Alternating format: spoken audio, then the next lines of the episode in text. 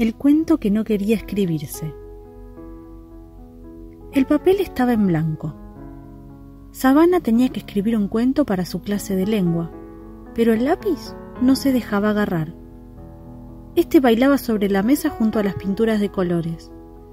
Era tal la fiesta que al color amarillo le dio un ataque de risa y acabó caído en el suelo. A la pequeña niña no le quedó más remedio que unirse al baile. Cuando sonaba un vals, Sabana consiguió engañar al lápiz y al fin pudo dominarlo. Sobre el papel escribió Había una vez, pero las letras desaparecían al instante. Probó entonces con Érase una vez, y el resultado fue el mismo. Sabana lo intentó de muchas maneras, y para ello no dejó fórmula sin probar. En un lugar muy lejano, en el antiguo reino, pero nada funcionaba. Como no se daba por vencida, decidió empezar el cuento por el final. Y así, con mucho cuidado y bien despacito, escribió, Colorín colorado, este cuento se ha acabado. Apenas duraron unos minutos las palabras en el papel. Estas acabaron estallando en unos coloridos fuegos artificiales.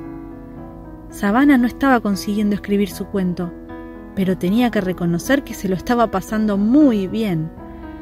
La mesa de estudio parecía el escenario de un gran espectáculo, así que decidió dejarse llevar y unirse de nuevo a la fiesta. Jugó con todas las pinturas, cantó con el lápiz e hizo un vestido para su muñeca con los papeles.